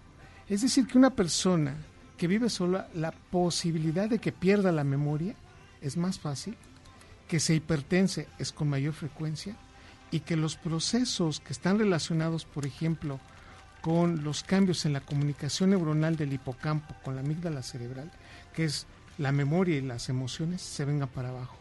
Entonces, una persona que vive en aislamiento social, el impacto negativo en su vida es tan, tan fuerte que nos damos cuenta que este incremento en la actividad, por ejemplo, de la liberación de cortisol, incrementa también la actividad vascular. Y es el proceso de específicamente de cambio en la presión arterial entre más solos estemos. Tal pareciera que el, el mensaje biológico es vive con alguien o está con alguien porque de otra manera las posibilidades de tu De cambio menos pago un cardiovascular- masaje. Sí, algo. Algo Sí. y, y o sea, ahora la soledad no es buena para la no, salud. eh, y específicamente como especie no Estamos estamos ahora con pelotas de no básquetbol y eso. Ah, bueno. Estamos diseñados para vivir con personas, para, para hablar con alguien, para, para tener retroalimentación con alguien, por el, porque el hecho de estar solo prácticamente va ge- degenerando los procesos neuronales de una manera tan fuerte. Fíjense nada más, una de las conclusiones muy importantes de este artículo, publicado por un grupo de Chicago y otro grupo de la Universidad de California, indica claramente que las personas que viven solos tienen y generan un fenómeno de hipervigilancia, es decir, que todo es una amenaza, porque no atienden a cambiar o, a, a disminuir su- su- sus preocupaciones, ven la vida de una manera más negativa y son propensos a centrarse a corto plazo en su soledad y impactan de manera negativa en el apetito, en, el, en, la, en la sensación de quitarse, o sea, la saciedad, en los satisfactores inmediatos y en la sexualidad, de manera negativa. Entonces se convierten en personas hipersexuales. O sea, entiéndase que dices, bueno, pero si no está con nadie, bueno, es cuando vienen los procesos de masturbación. Oye, tiene dos ¿Los- manos. los procesos de qué? Masturbación. Ah, Oye, qué autoerotismo. Y si esa persona que tú describes con tanto cuidado, minuciosidad, le incluyes además un, un gato o dos. Dos gatos, dos No, gatos. no, ejemplo- a ver, ahí disminuye el proceso en el platicar contexto. con los gatos. Ándale, güey, ¿puedo- Bueno, puedo hablar podemos- con mis gatos. O sea, puedes hablar con los gatos, pero también lo- el hecho de acariciar a un animalito, a una mascota, por ejemplo, incrementa los niveles de oxitocina a nivel cerebral. Ah, ok. Pero Y si lo eso quieres hacer cantar como si fuera el musical de Cats. No, bueno, y sí, ya estamos hablando de Ya, es algo diferente, ¿no? Si lo escribes a la escuela, creo que Sí, si me enojo con ellos, quiero que me contesten. Entonces, lo que estamos hablando, y, y uno de los impactos que es también terrible, es que después de los 50 años, perdemos, por cada 10 años, perdemos el 5% de nuestra densidad de la corteza cerebral. A ver, otra vez, por cada 10 Por años. cada después 10 de los años 50, disminuimos el 50. 5, después de los 50. Entonces, cuando llegamos a 60 años, Tienes 5% 50, menos. 5% menos. A los 70 ya es 20. 10%. Ya, bueno, ya es 10. Y en este contexto, es decir, ¿Pero qué significa eso? ¿Que se te hace como pizza la cabeza? se te va disminuyendo. No, al contrario, se te va haciendo como pasita cerebral. Y, No me digas. y entonces, Ah. ahí la importancia de la convivencia, porque si estamos solos, este deterioro neuronal es todavía más fuerte. Entonces, el hecho de vivir solo, desayunarte solo, comer solo, salir solo. No lo planteó usted tan feo, tiene no, sus no, ventajas. Esta, el proceso de la densidad gacho. A veces se disfruta. A veces se disfruta. Oye, tú, por ejemplo, tú, Benjamín, vives solo, ¿no? No. No, no vives solo. No, no te voy a poner a mi vida al aire. No, hay, hay alguien en el espejo. Que Hola, Benjamín. platica chido. y se contesta, No, pues no vives Benjamín. solo. Si no, No, sabes, si no sabes que no vives solo, entonces no eres de sus amigos, amigo. No, por eso, igual no me, no me considera, pero yo no sabía. No, pues nadie eso. los no cuento las cosas. Mi vida privada es privada, no la ando contando al aire en, en un en el radio. En cadena nacional. Vas a ver, nacional, todo me tranquiliza, este, no imaginarte ahí eh, No, pero sí he estado muchos años solo y me la he pasado bien. Sí, pero el problema es cuando este proceso se prolonga. Cuando eres hijo único te es más fácil. Sí, claro. ¿Qué? Vivir solo. Vivir solo. Bueno, Estar el- solo. sí, pero a ver, de nuevo. No, no, no. en la periódico. patrulla, Ed- lleve de la ambulancia por ellos. Educar a los gatos No, es no, más no, fácil. pero a ver, el asunto en concreto es que el cerebro humano no está hecho en, en realidad para hacer este proceso en soledad. Pero nunca estás solo, a final de cuentas. o No, sea, habrá personas que sí, y es cuando te das cuenta que viene la expresión de, es que yo para qué estoy con alguien si ya estuve casado, ya, ya viví con esta pareja y ya no quiero estar, perdón, no va por ahí el asunto. ¿Por qué? Porque eh, finalmente, querido Benjamín, no es que no te quiera dejar hablar, pero el asunto... No te quieras psicoanalizar, No, pero- pero, te quiero decir abiertamente que las personas que viven solas, en promedio, de acuerdo a la Organización Mundial de la Salud, viven 9.7 años menos que aquellos que viven acompañados. ¿Y el amor pagado cuenta? Sí, también, o sea, sí, o sea, el hecho de sentirse querido, es que aunque sea vamos- Pagado, aunque sea falso.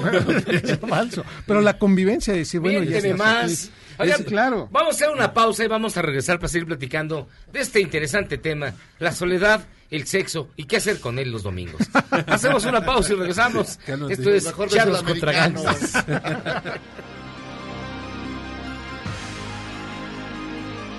¿Eres un chavo ruco en proceso de actualización? Charros contra Gangsters te trae la mejor música luego del corte para que apantalles a otros chavos rucos menos informados. Este podcast lo escuchas en exclusiva por Himalaya. Tanto gato, un gato. Y en la nota rara del día, el actor Burt Ward, conocido por interpretar a Robin en la serie sesentera de Batman, confesó que alguna vez tuvo que tomar pastillas para que se le encogieran los genitales y no luciera mal en pantalla. Santos batibultos, Batman.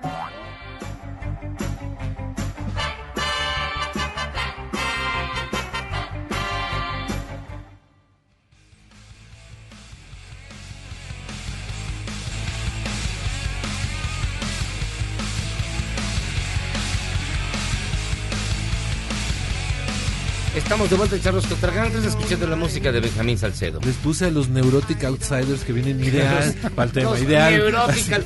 A ver, mi estimado doctor Calixto, me dicen que le baje usted un poquito, a ver. A ver. ¿Cuál es? Que nos explique mejor qué es neurogénesis, hipocampo, Ah, sí. cerebro. Hipocampo, A unas ver. tortas muy buenas. Este, hipocantro.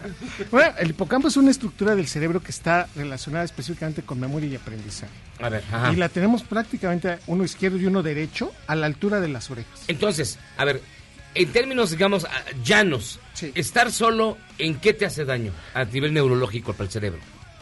Tres cosas, lo podemos resumir de una manera muy importante. Uno, Venga. disminuye la memoria, los procesos atentivos y nos cambia la manera de interpretar la realidad. A ver, no me acuerdo lo que dijo otra vez. Otra vez. Los y entonces, y nos quedamos así, y, y, y, oye, ¿y, de- y qué traía en la mano? Oye, ¿cómo se llama la esa del ¿De qué estoy hablando? Eh, ajá. Ah, entonces ya sé quién vive solo, que no se acuerda de nada. Y entonces la probabilidad de padecer Alzheimer es muchísimo más grande que cuando estás con alguien.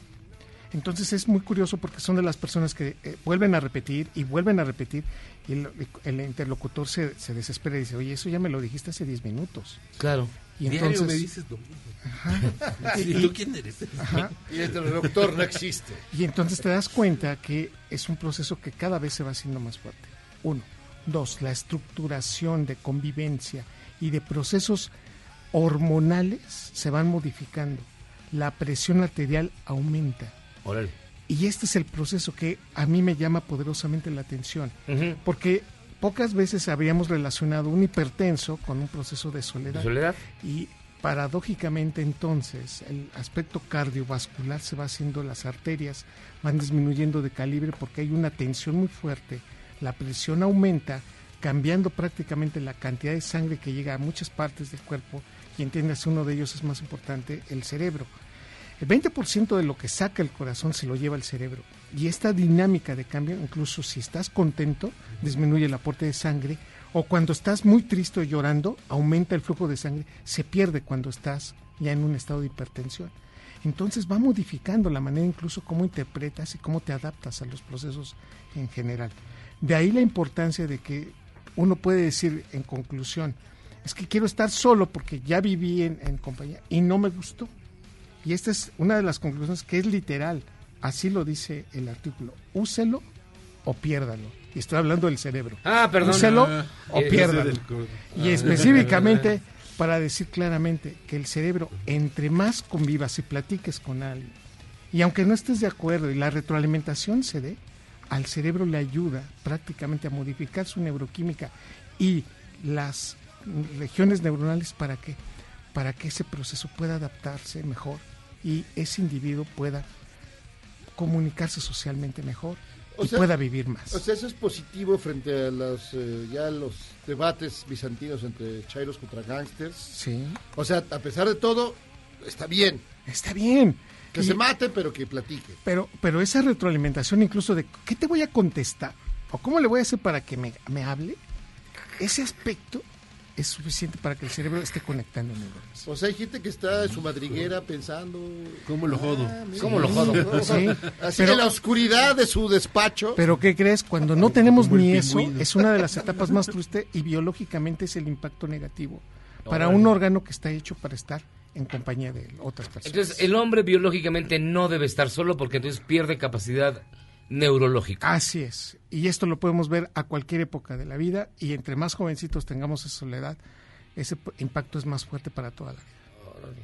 Así que hablemosle a los hijos, acariciemos a, gato. a las personas, gato. sí, y, y en términos generales, Aunque paguemos los masajes, ni modo.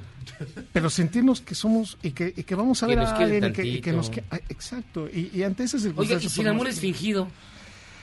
Pero hasta para eso, mi querido este, José Luis, que, que tú digas, es que, pues no importa, pero ya la voy a ver o lo voy a Miénteme, ver. miénteme, miénteme. Pero, pero, Miénteme, queda- Pinocho. Pero, pero, pero veme, ¿no? Y no dejes de hablarme, ¿no? Chale, qué feo. Qué bueno, es- qué bueno es estar solo. No, bueno, yo diría... Para, Se empieza a mirar, se empieza, se empieza a chocar contra la pared. y empieza a cambiar el... el- el- Qué bueno que estoy solo y vivo con mis gatos. No, no es cierto. Muchísimas gracias, doctor. Un honor y un gusto, muchas gracias. ¿Cuáles son sus, sus redes sociales, doctor A- Calixto? Arroba de Calixto en Twitter y Eduardo Calixto en Facebook. Este, este, este artículo que usted nos Sí. dio viene en donde nos dijo en la revista. En la revista Psychology Bulletin y si me escriben a Neurolalo Calixto Neurolala. arroba yahoo.com.mx se los sí hacemos llegar. récord. Neurolalo. Calixto.